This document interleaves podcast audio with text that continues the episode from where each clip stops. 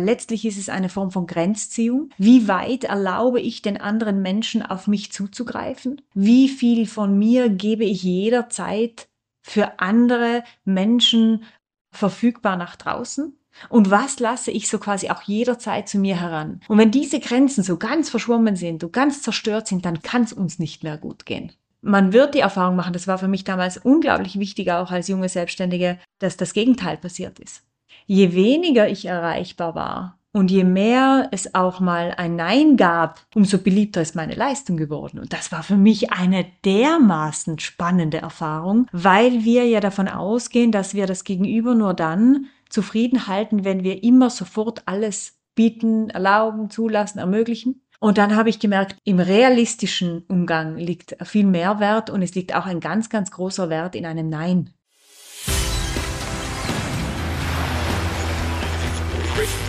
Gut zu wissen, der Erklärpodcast der Tiroler Tageszeitung.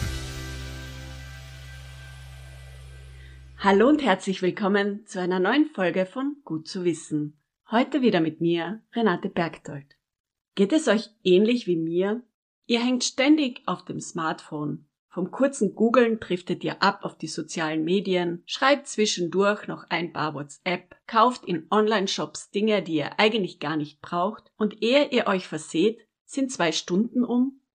Mein heutiger Gesprächsgast, die Tiroler Digital Detox Expertin Monika Schmiederer, kann ein Lied davon singen, wie es ist, wenn man in der digitalen Welt gefangen ist. Wie sie es geschafft hat, diesem toxischen Umfeld zu entkommen und wie wir das auch können, erklärt sie im heutigen Podcastgespräch. Außerdem zeigt sie auf, mit welchen Mechanismen soziale Medien und Apps arbeiten, um uns bei der Stange zu halten und zum Kauf zu animieren. Und sie beschreibt, wie digitales Fasten nicht nur positiv für unseren Körper und unseren Geist sein kann, sondern auch unsere Karriere befördert. Bevor wir aber in ein spannendes Gespräch über Realität und Digitalität starten, gibt es wie gewohnt fünf Fakten zum Thema, die gut zu wissen sind. Laut einer Studie der Mobile Marketing Association Austria nutzen die Österreicher ihr Handy im Schnitt drei Stunden am Tag, wobei ein Ost-West-Gefälle zu beobachten ist. Während Menschen im Osten sogar bis zu 3,5 Stunden täglich am Handy aktiv sind, nutzen es die Tiroler im Schnitt drei Stunden. Mehr als ein Drittel der Bevölkerung nutzte 2022 das Smartphone zum Kauf von Waren. Damit stieg die Zahl der Smartphone-Shopper um rund 700.000 Personen gegenüber dem Vorjahr auf 3,3 Millionen an. Smartphones sind aus unserem Alltag nicht mehr wegzudenken. Nicht einmal ein Drittel der Österreicher und Österreicherinnen kann sich ein Leben ohne Handy vorstellen. Über den Tag hinweg wird das Handy im Schnitt 20 Mal in die Hand genommen. 70 Prozent der befragten Österreicher nutzten ihr Smartphone laut einer Umfrage aus dem Jahr 2022 auf der Couch. Der am zweithäufigsten genannte Nutzungsort war im Wartezimmer beim Arzt oder am Amt. Smartphone, YouTube, Computer. Auch unsere Kinder wachsen mit den modernen Medien auf. Laut einer oberösterreichischen Kindermedienstudie besitzen schon 40 Prozent der 6- bis 10-Jährigen ein eigenes Smartphone. Was die dauerhafte Mediennutzung mit uns macht und wie man wieder mehr im realen Leben ankommt, das weiß meine heutige Expertin aber am besten. Hallo und herzlich willkommen. Zu Gast bei mir ist gerade die Digital Detox Expertin Monika Schmiederer. Hallo, danke, dass du dir die Zeit für uns genommen hast. Sehr gerne. Vielen Dank für die Einladung. Beim Recherchieren muss ich sagen, war es ja ganz leicht, dieses digitale Fasten einzugeben. Du hast ein Buch drüber geschrieben. Wie kam es denn dazu, dass du dich mit diesem Thema digitales Fasten so intensiv auseinandergesetzt hast? Hat das einen persönlichen Hintergrund? Ja, ich habe mich sehr jung mit 22 schon selbstständig gemacht und war dann sehr, sehr schnell in so einem Leben irgendwie gefangen, in dem ich ständig nur noch von einem Bildschirm zum anderen gewechselt habe. Also kaum, dass ich im Büro fertig war und den Laptop zugeklappt habe, war ich irgendwie mit meinem Handy im Auto und habe da die nächsten Anrufe und Nachrichten beantwortet und dann daheim wieder den Laptop auf und so weiter. Und das hat dann natürlich schon zu Erfolg geführt, ja, weil wenn man natürlich sich ständig überall so sehr engagiert und bemüht und ständig erreichbar ist. Das ist in unserer Gesellschaft ja, wie wir es alle erleben, zum Teil erwartet und das freut natürlich auch die Kunden und so weiter. Aber auch sehr schnell wirklich an meiner eigenen Leistungsgrenze, an meiner eigenen Belastungsgrenze. Und als ich dann drei, vier Jahre später wirklich sehr krank geworden bin, war mir klar, ich muss einen anderen Weg finden, in dieser digitalen Welt zu leben, ohne mich dabei selber zu zerstören. Und in dieser digitalen Welt auch erfolgreich zu arbeiten oder auch kreativ zu arbeiten, Projekte zu machen, Leute kennenzulernen, vernetzt zu sein, ohne mich dabei selber zu verlieren. Und dann habe ich mich sehr intensiv damit befasst, über Burnout und Depression, Angststörungen, all diese Nebenwirkungen, sage ich auch mal, von diesem digitalen Wahnsinn. Und habe dann begonnen 2015 schon dieses Buch zu schreiben und im Zuge dieses Buches dann immer mehr auch das eingearbeitet, was mir wirklich geholfen hat dann danach, nach dieser Krankheit wieder zurück ins Arbeitsleben zu gehen, auf eine ganz andere Art und Weise. Und alles, was ich da recherchiert, gelernt und auch in dann in fortlaufenden Ausbildungen mir angeeignet habe, ist dann dort hineingeflossen. Ja, und als das Buch dann erschienen ist, kam halt dann auch die Seminararbeit und so weiter zu diesem Thema. Du hast jetzt gerade was Interessantes angesprochen, was ja auch schon ein Studienfeld ist. Menschen tun sich schwer, diese digitalen Gadgets, sage ich jetzt mal, loszulassen, weil sie Angst haben, nicht nur etwas zu verpassen, sondern man hat ja Angst auch eben erfolgreich, du hast schon gesagt, man ist erfolgreich dadurch, dass man eben ständig erreichbar ist. Aber wie kann man denn diese Angst besiegen? The Fear of Missing Out heißt das ja, also etwas zu verpassen. Wie wird man das los? Ich glaube, wie jede andere Angst auch, indem man sich ihr stellt. Also indem man einfach das darauf ankommen lässt, sozusagen, einen Kunden acht Stunden auf eine E-Mail-Antwort warten zu lassen und zu schauen, ob er dann immer noch ein Kunde ist. Oder wirklich auch, das sich wieder anzueignen, am Sonntag keine beruflichen E-Mails zu machen und dann das auf den Samstag ausweitet und irgendwann vielleicht sogar auf den Freitagabend ausweitet. Also sich einfach auch Schritt für Schritt wieder hinein bewegt in einen gesunden Umgang und in eine gesunde Grenze, weil letztlich ist es eine Form von Grenzziehung. Wie weit erlaube ich den anderen Menschen auf mich zuzugreifen? Wie viel von mir gebe ich jederzeit für andere Menschen verfügbar nach draußen? Und was lasse ich so quasi auch jederzeit zu mir heran? Und wenn diese Grenzen so ganz verschwommen sind und ganz zerstört sind, dann kann es uns nicht mehr gut gehen. Dann können wir uns nicht mehr wohlfühlen. Und wie bei jeder anderen Angst auch, ist es ein sich langsam wieder herantasten an das, wovor man sich da fürchtet. Man wird die Erfahrung machen, das war für mich damals unglaublich wichtig, auch als junge Selbstständige, dass das Gegenteil passiert ist je weniger ich erreichbar war und je mehr es auch mal ein Nein gab von meiner Seite, dass das nicht möglich sei oder dass das erst in so und so viel Tagen oder Wochen möglich sei, umso beliebter ist meine Leistung geworden. Und das war für mich eine dermaßen spannende Erfahrung, weil wir ja davon ausgehen, dass wir das Gegenüber nur dann zufrieden halten, wenn wir immer sofort alles bieten, erlauben, zulassen, ermöglichen. Und dann habe ich gemerkt, im realistischen Umgang liegt viel mehr Wert und es liegt auch ein ganz, ganz großer Wert in einem Nein und in einem Jetzt nicht. Und das hat meine Arbeit damals ganz, ganz, ganz, ganz stark verändert. Aber das ist ein Prozess und ich sage auch immer wieder, wenn man über dieses Thema spricht, es war nicht so, dass ich zurückgekommen bin nach dieser Erkrankung ins Arbeitsleben und innerhalb von drei Wochen war alles anders. Das war ein Prozess über Monate, manche Themen über Jahre, das ist auch etwas, wo wir immer dranbleiben dürfen, weil wir auch immer neue Kanäle dazu bekommen und immer neue Gewohnheiten in der Gesellschaft, die früher mal nicht normal waren, jetzt plötzlich normal sind, die früher nicht erwartet wurden, jetzt plötzlich erwartet werden. Ein gesunder Umgang mit den Medien ist ein Prozess, der immer fortläuft und wo wir uns immer weiter beobachten dürfen und schauen dürfen, wo stehe ich und wo sollte ich jetzt ein bisschen schrauben. Dieser Begriff digitales Detox. Detox heißt eigentlich immer, man entgiftet von etwas. Wenn ich dir so zuhöre, vergiften wir uns da eigentlich quasi selber, weil jeder geht dann anders damit um, dass es für den einen giftig wird, ab einem bestimmten Zeitpunkt, wo es für den anderen noch völlig normal ist? Das ist ein super Punkt, den du ansprichst, weil nur weil mich zum Beispiel etwas belastet, heißt das noch lange nicht, dass es dich belastet. Und etwas, das dich belastet, kann vielleicht für mich völlig egal sein. Was uns hier in diesem digitalen Raum wirklich stresst, unter Druck setzt, vielleicht sogar traurig oder depressiv stimmt, ist für jeden unterschiedlich. Es gibt schon natürlich Mechanismen, die betreffen uns alle irgendwo, aber in welchem Ausmaß ist unterschiedlich. Und gerade wenn ich schon sehr viel Stress habe aufgrund von den Kindern, der Familie, den der ganzen Alltagsorganisation, dem Job und so weiter, dann habe ich ja nur noch einen sehr kleinen Spielraum oben, mit dem ich so im Alltag noch die Erdung behalte und die Geduld. Jetzt ist der kleine Spalt da oben aber natürlich oft dann vergiftet, zugemüllt sozusagen von der WhatsApp-Nachricht und da noch eine Sprachnachricht abhören. Da habe ich noch was im Warenkorb und dort läuft ein Rabatt ab.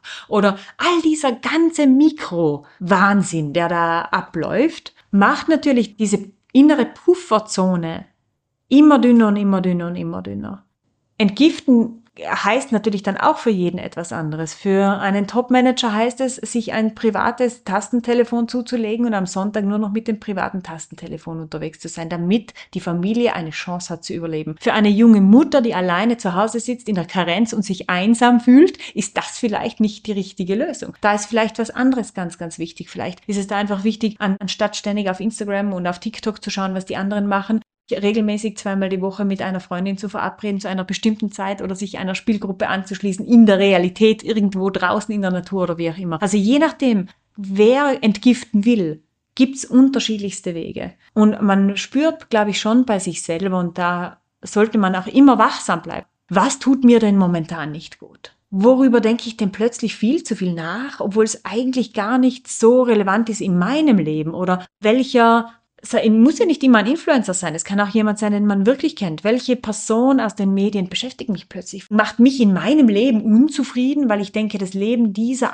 speziell anderen Person ist so viel besser als meins. Wo kommt Gift unter Anführungsstrichen her und warum lasst sie es überhaupt in der Dosis zu? Und wenn es ein Gift ist, von dem ich der Meinung bin, ich kann es gar nicht beeinflussen, weil es ist die Arbeit, es ist die Kollegen, es ist der Chef, ich bin da in einem Müssen gefangen, dann ist immer die Frage, wie viel wertvoller bin ich zum Beispiel jetzt an diesem Beispiel für meinen Arbeitgeber, wenn ich nach Grenzen frage für diese mediale Verfügbarkeit versus wie wertvoll bin ich für meinen Arbeitgeber noch, wenn ich krank bin oder jeden Tag mit diversen Tabletten am Arbeitsplatz auftauche, um überhaupt noch funktionieren zu können. Und ich glaube, in manchen Situationen geht es wirklich darum, sich diese grundlegende Frage zu stellen und auch ins Gespräch dann zu gehen.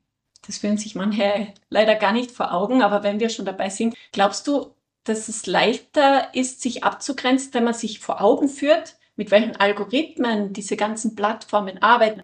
Die sind ja so konzipiert, dass wir dabei bleiben. Die ziehen uns ja rein auf Instagram. Ein Like von den Freunden, das pusht mich ja irgendwie. Oder ich bin nur noch Sachen ausgespielt, die meinem Interesse entsprechen. Was ist da deine Erfahrung?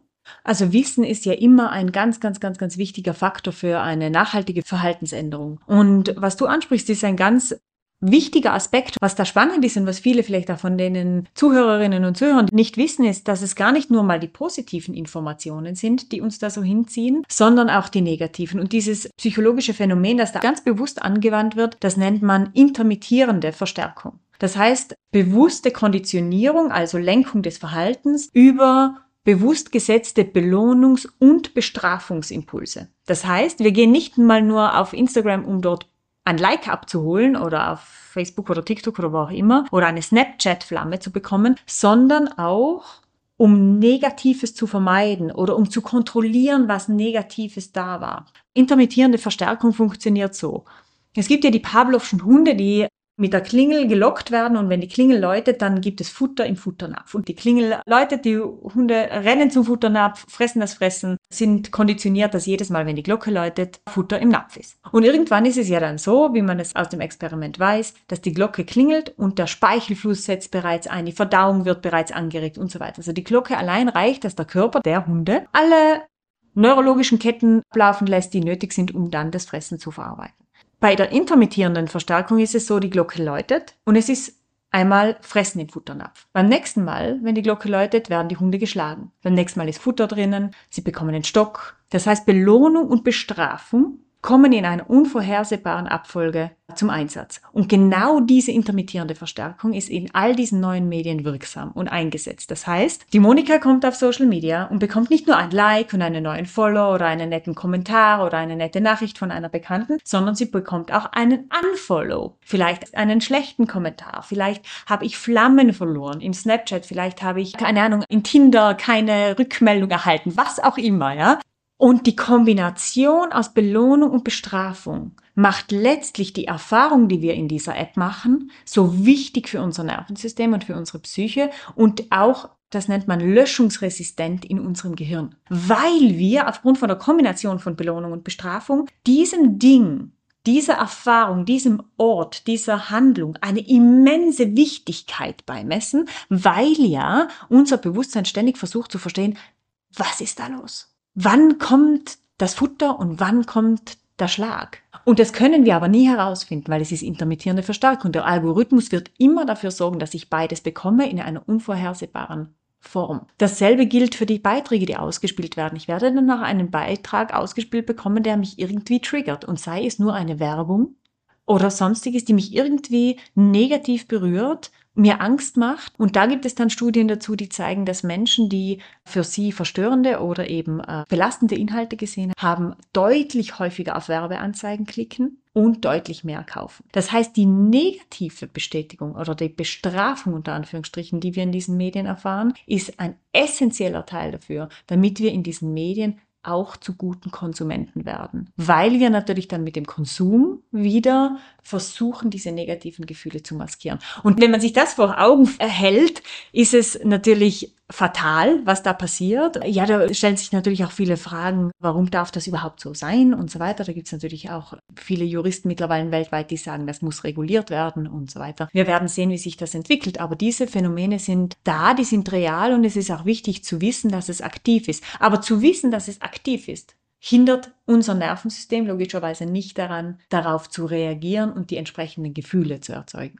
Aber wie kommt man aus diesem Kreislauf dann raus? Weil, wie du sagst, das ist ja eigentlich etwas, ich weiß, dass ich sehenden Auges quasi ins Unglück renne, aber ich tue es trotzdem. Wie schaffe ich das, dass ich rauskomme? Das Wichtigste ist das Gleichgewicht. Also die digitale Balance. Also wir haben natürlich das Digital Detox, so dieses ganz krasse, wie ich sage, so es reicht, ich bin an einem Punkt, wo ich zehn Tage ins Schweigekloster gehe, Handy aus, oder zehn Tage auf den Berg oder wo auch immer, ja, Offline-Urlaub und solche Dinge. Das ist, das ist die eine Variante. Das wäre so die, die Vollkur, ja, die, die, die Darmkur Deluxe sozusagen. Aber im Alltag zurück gilt es ja dann auch wieder die Balance zu halten. Und so ist es aber auch, wenn man jetzt nicht merkt, okay, ich bin komplett am Anschlag, aber ich spüre schon, dass mein Leben so irgendwie schwerer wird, dass ich nicht mehr ganz so glücklich bin, dass ich nicht mehr ganz so motiviert bin. Und man spürt, es kommt auch wirklich aus diesem Medienkonsum, den man hat. Oder man schläft schlechter, man fühlt sich sozial nicht mehr so sicher, man wird so ein bisschen weniger gesprächig und so weiter, all diese Dinge. Dann gilt es einfach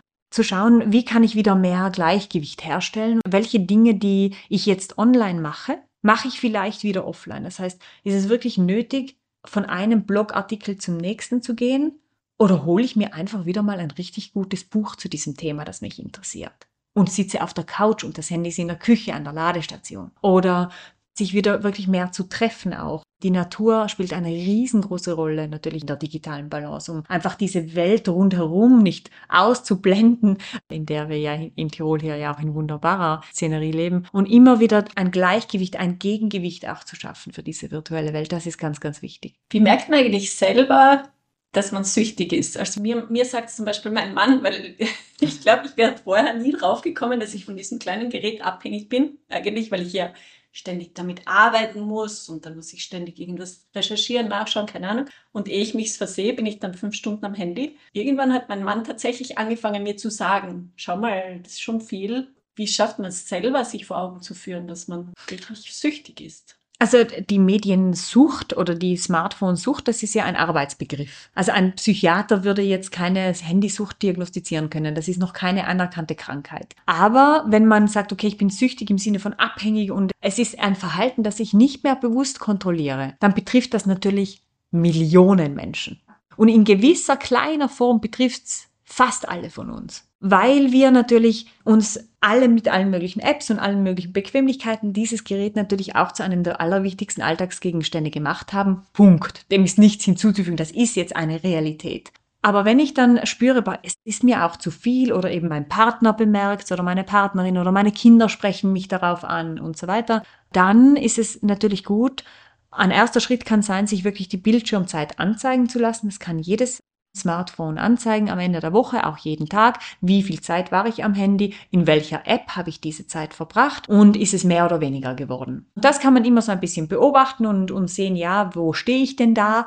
wie viele Stunden sind es denn tatsächlich am Tag und sich dann auch zu vergegenwärtigen, ja, wenn es jetzt fünf Stunden am Tag sind, sind das 35 Stunden in der Woche. Wenn ich 35 Stunden in der Woche am Handy bin, wie viel von diesen 35 Stunden sind denn wirklich auch produktiv gewesen? Das heißt, waren jetzt tatsächlich irgendwie mit der Arbeit verbunden und ich habe vielleicht sogar auch ein Geld bekommen dafür, dass ich das gemacht habe. Dann kann man die vielleicht abziehen, auf ein anderes Konto legen. Aber dieser private, freiwillige Konsum konsumiert ja dann irgendwann die ganze Freizeit. Und da ist die Frage, ist es das wert?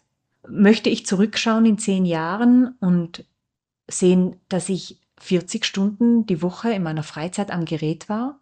Was war das dann für ein Leben im Nachhinein? Und auch natürlich zu schauen, wenn ich privat, bleiben wir einfach bei dem Beispiel, 30 Stunden privat am, Handy bin, dann habe ich eine 70-Stunden-Woche. Weil wenn ich 40 Stunden die Woche arbeite und viele von uns arbeiten auch an einem Bildschirm, plus ich habe diese 30 Stunden private Nutzung, dann hätten wir ja eine 70-Stunden-Woche. Das kann nicht gut gehen. Das kann sich nicht gut anfühlen. Da, da muss der Körper in irgendeiner Form früher oder später Stresssignale zeigen. Und diese Stresssignale, an denen wir auch erkennen können, dass es zu viel wird, sind unter anderem Einschlaf- oder Durchschlafschwierigkeiten, dass man spürt, man kann sich nicht mehr so gut konzentrieren und nicht mehr so lang. Man macht immer häufiger Fehler. Es passieren Dinge, die eigentlich nicht typisch sind für einen. Man wird sehr vergesslich, man ist zerstreut, man hat deutlich weniger Geduld, einfach ein, ein überstrapaziertes Nervensystem. Das heißt, man wird schneller patzig, man fühlt sich schneller angegriffen, man hat einfach weniger Geduld und auch entsprechend weniger Mitgefühl. Dann sind große Themen natürlich auch, dass man anfängt, Ängste zu entwickeln, Verlustängste, Versäumnisängste, aber auch Ängste rund um das Weltgeschehen, Ängste rund um die eigene Person, um die eigene Karriere, einfach weil das Nervensystem in diesem Kampf-Fluchtmodus viel zu stark drinnen ist. Viele Menschen beobachten auch wirklich dann depressive Verstimmung, vermehrte Traurigkeit, aber auch vermehrte Wut. Und auch unbegründete Wut ist ein Zeichen dafür, dass es zu viel sein kann. Weiters sieht man dann in, in Folge dann auch bei Kindern oder auch Erwachsenen Rechenschwächen, Lernschwächen, soziale Veränderungen, dass man gar nicht mehr so gern rausgeht, dass man vielleicht lieber mal absagt, dass man sich auch mit guten Freunden immer seltener trifft, dass man anfängt lieber zu telefonieren, als sich zu treffen oder lieber zu tippen, statt zu telefonieren, dass einfach auch so immer mehr Rückzug auch stattfindet. Und das sind alles so Warnsignale, die man auf viele verschiedene Gründe zurückführen kann, ja, wo man sagen kann, ja, aber ich bin jetzt gerade so, weil, aber dann ist trotzdem zu prüfen, welche Rolle hat denn jetzt das Handy gerade? Bin ich schon wieder am Spielen? Denke ich mir, ah na, ich bleib lieber auf der Couch liegen und bleib allein daheim und, und, und bin am, am Gerät, als mich da jetzt den anderen zu stellen, weil ich genüge ja nicht. Solche Dinge sind alles schon Warnzeichen. Wenn ich dir so zuhöre, kriege ich glatt ein bisschen Angst um unsere Kinder und Jugendlichen. Du hast eh gerade angesprochen, weil man hört es auch immer verstärkter seit der Pandemie, dass sich die Jugendlichen mehr zurückziehen, Angststörungen nehmen zu, die verschanzen sich mehr zu Hause, Nutzung von Alkoholika und so sind natürlich dann jetzt auch wieder verstärkter, weil sie sich eben in ihrer Einsamkeit abkapseln. Zerstören diese Geräte denn unsere sozialen Beziehungen? Wie schätzt du das ein? Also die Geräte an sich haben ja gar keinen Einfluss auf uns. Die Geräte, wenn die aus sind, und vom dritten Stock fallen sind sie Müll. Auf das Gerät an sich, glaube ich, können wir gar nichts projizieren. Es sind wirklich diese Applikationen, wie sie aufgebaut sind, wie sie funktionieren. Und gerade die sozialen Medien, über die wir vorher auch schon unter anderem mit dieser intermittierenden Verstärkung gesprochen haben, die sind natürlich gerade bei jungen Menschen irrsinnig wichtig, weil gerade in dieser Phase des Heranwachsens und in dieser Phase des sich Zeigens, den eigenen Platz einnehmen im Leben, in der Gesellschaft, die eigene Rolle erkennen, den eigenen Wert erkennen, die eigenen Talente, Stärken, Schwächen. Dazu sind ja diese Plattformen wie geschaffen. Jetzt ist aber natürlich dieser Wettbewerb dort im Vergleich zu früher völlig künstlich, überzogen und natürlich leider Gottes hochöffentlich mit all diesen Likes, mit all diesen Bewertungsmechanismen, die auch für alle anderen sichtbar sind. Und dann gibt es den einen oder anderen Stern, der schafft es dann hoch zu vielen Flammen, Followern, Likes und so weiter, wie es alles heißt. Und Gerade diese Menschen aber spannenderweise sind oft ganz besonders gefährdet, äh, psychisch zu erkranken, weil der Druck immens ist und weil auch mit dieser ganzen Liebe unter Anführungsstrichen, die da fließt, auch ganz viel Hass und Hate kommt zu diesen jungen Menschen. Also diese Menschen, die es dorthin geschafft haben, die sind ja leider auch nicht tatsächlich zu beneiden. Und für alle anderen äh, gilt natürlich genau derselbe Kampf, in dem sie aber natürlich sehr selten gewinnen und letztlich gewinnt keiner. Und das ist aber die Tragik unserer Zeit, dass wir dennoch in diesem Mechanismus drinnen sind. Und ich weiß nicht, ob es unsere sozialen Beziehungen langfristig zerstören wird, aber es ist ganz klar so, dass es unsere sozialen Verbindungen jetzt schon nachhaltig verändert hat. und weiter verändern wird. Wohin die psychologische Entwicklung und diese soziale Entwicklung gehen wird, begleitet von diesem digitalen Raum, der einfach da ist und ständig mit lebt. Das ist eine, eine, natürlich auch eine riesige psychologische und philosophische Frage. Aber ich denke, dass wir diesen sozialen Raum im Internet nicht mehr ausblenden können oder als eine Zusatz- oder Randerscheinung betrachten können, sondern dass das ganz genau gleich wichtig genommen werden muss, wie alles, was in der Realität betrifft. Und gerade auch als Eltern, Eltern zu sein, ist heute natürlich eine riesen Herausforderung, weil wir ja selber keine Ahnung haben, ja, weil es war ja für uns auch keine Packungsbeilage dabei bei der ersten App und, und dass wir aber wirklich auch alles, was den Kindern in diesen Räumen passiert, hoch ernst nehmen nichts bagatellisieren, nichts verbieten, sondern versuchen so offen wie möglich zu bleiben für das, was dort erlebt wird, weil es ist einfach eine Realität innerhalb der Realität. Und wie wir selber unsere eigenen Beziehungen gestalten, also wie wir selber Freundschaften erhalten, Familien erhalten, soziale Gefüge erhalten, ist, glaube ich, wirklich etwas, wo wir ganz aktiv sein dürfen. Und vielleicht darf ich das so erzählen. Mir hat nämlich erst vor ein paar Wochen eine gute Freundin, die in Vorarlberg lebt, angerufen und gesagt, Sie erwartet jetzt von allen Freunden Freundschaft. Sie will keine SMS mehr. Sie will sich treffen. Und das war ein so ein intensives Gespräch und ich war da im ersten Moment so, okay, was das ist für eine Ansage so, ja. Und es war auch im ersten Moment, habe ich mich auch angegriffen gefühlt, weil ich hatte jetzt halt einfach in den ersten drei, vier Monaten keine Zeit, sie zu treffen. Und dann habe ich gesagt, okay, das ist jetzt so quasi ein Ultimatum, aber nicht nur an mich, sondern grundsätzlich an die Freundschaft. Und ich glaube, das ist, das ist aber ist eine genial gute Idee. Auch da wieder sich mehr zu trauen und auch mehr einzufordern und Leute, gerade Leute im Umfeld, die sich so ganz stark vielleicht zurückziehen, vermehrt wieder ein bisschen zu aktivieren, weil wir alle noch die Nachwehen von der Pandemie in uns tragen und da wird nur nicht drüber geredet, aber es ist trotzdem da. Also wenn ich das richtig interpretiere, es ist sinnvoller vorzuleben, mit einzubeziehen, anstatt Handyverbote oder Konsolenverbote oder was auch immer auszusprechen, weil wir immer weniger weit im Verständnis der Jugendlichen kommen. Ein Konsolenverbot oder Handyverbot ist natürlich etwas, was die Decke sicherlich vermutlich fast zum Explodieren bringen wird. Das ist natürlich ein ganz, ganz intensiver Schritt. Was es immer geben sollte, sind Vereinbarungen und ganz klare Spielregeln. Weil eine freie, unkontrollierte Nutzung, ein freies Verfügen über internetfähige Geräte im Kinderzimmer, egal welcher Natur, ist absolut keine gute Empfehlung. Weil die Inhalte in all diesen Medien und die Gewaltbereitschaft, die Versexualisierung fast aller Inhalte und so weiter für diese jungen Menschen natürlich absolut gefährlich, absolut schädlich sind für deren Psyche und für deren sozialen Verhalten. Der Autor von Smombi, der spricht da wirklich auch von einer Verwilderung der Kinder in den Kinderzimmern. Also es ist nicht ratsam, das einfach so reinzustellen und dann ist Ruhe und man kann selber auch auf die Couch liegen mit dem eigenen Handy, sondern das sollte unbedingt nach Absprache mit Spielregeln und je nach Alter werden dann erst wieder die nächsten Stufen erlaubt, werden dann erst wieder die nächsten Freiräume gegeben. Das ist ein mega schwieriger Teil der Kindererziehung der aktuellen Zeit, aber einer der wichtigsten. Und was hältst du davon, wenn man Inhalte der Kinder kontrolliert? Kontrollieren ist so ein Wort, das so komisch klingt, aber man sollte immer, wo es möglich ist, wissen, was das Kind konsumiert und mit wem.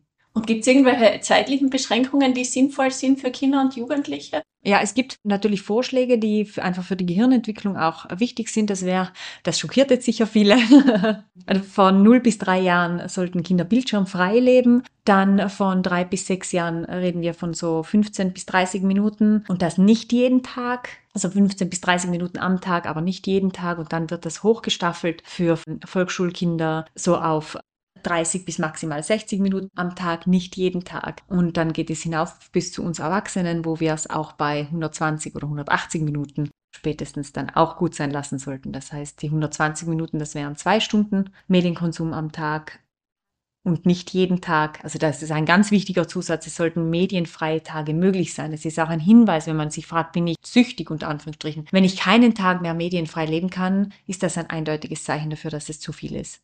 Und das ist natürlich gut, wenn man das den Kindern bereits angewöhnt, wenn man sagt, es gibt jetzt mal eine Medienpause oder dieser oder jener, jener Tag ist wirklich medienfrei.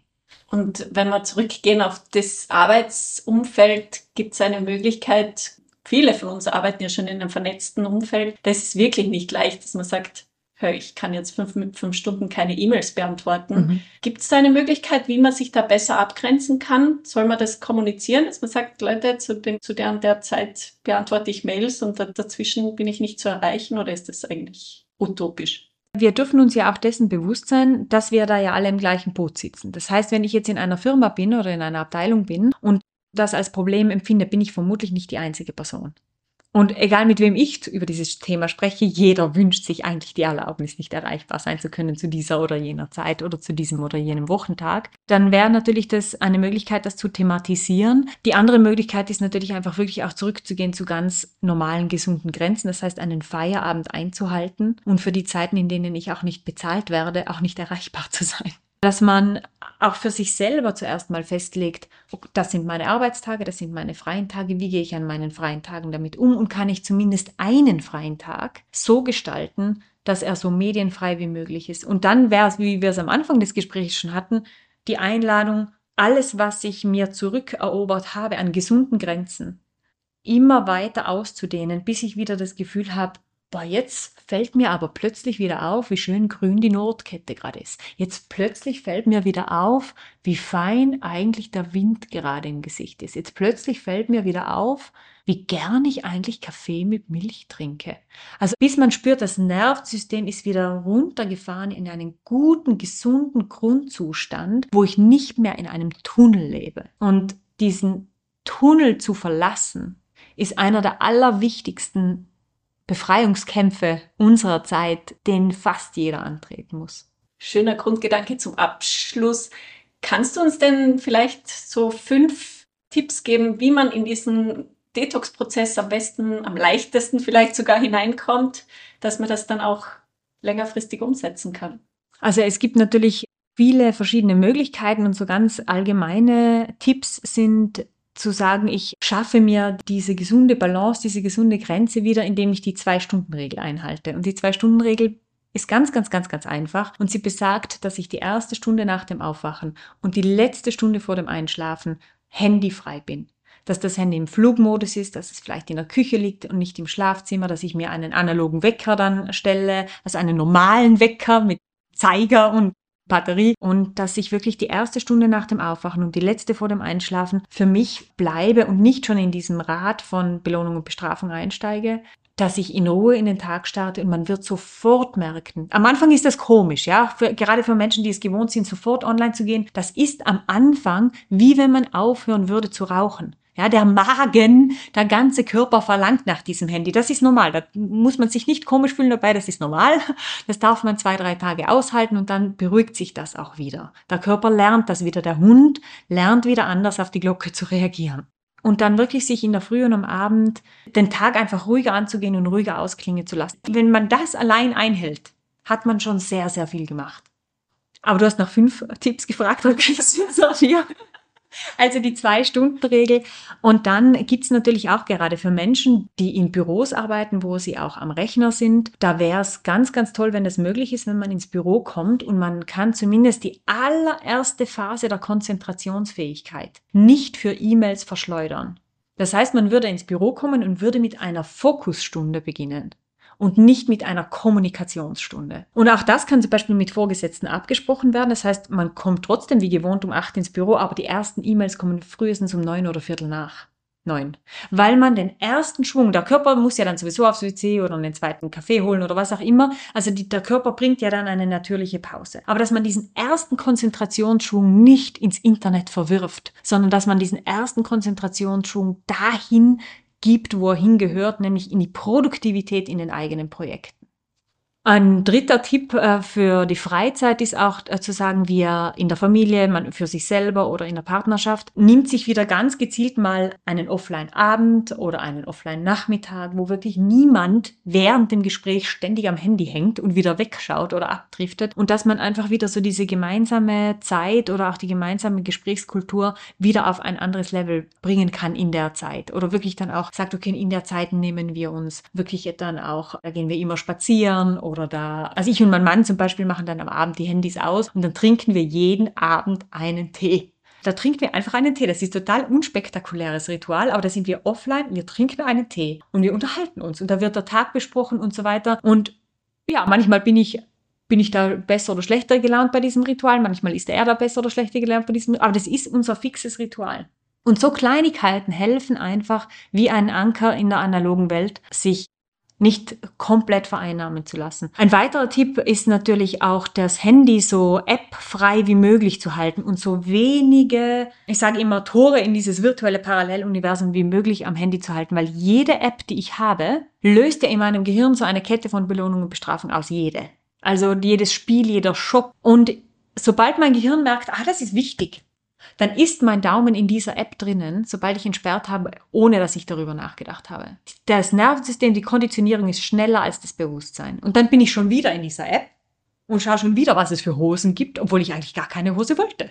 Und da wirklich zu schauen, brauche ich diese App und welche dieser Apps, die ich am Handy mit mir herumschleppe und die ich ständig sinnlos öffne, im Bus, beim Warten, am WC, wo auch immer, wieder dort zu löschen und diese Kommunikationskanäle nur am Rechner zu verwenden. Ich habe zum Beispiel seit sechs Jahren keine E-Mails mehr am Handy. Das ist völlig egal für meinen Beruf. Also ich dachte, das wäre mir früher undenkbar gewesen.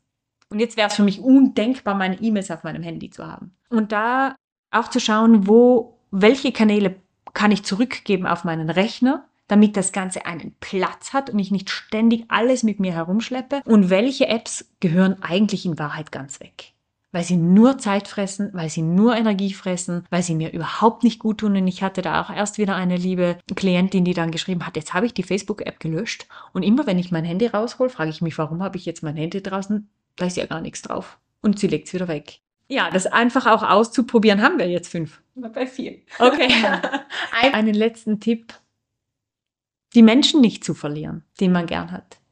Das ist unser wichtigster und größter Anker. Und wenn man gerade in der traurigen Situation sich fühlt und das Gefühl hat, ich habe gar keine Menschen mehr, dann sollten wir uns welche suchen. Also ich glaube, die, die menschliche Verbindung, Freundschaften, Beziehungen sind die aller, allerwichtigsten Digital Detox-Faktoren überhaupt. Liebe Monika, vielen, vielen Dank für dieses spannende Gespräch. Ich habe echt viel mitgenommen. Ich hoffe, ihr da draußen genauso.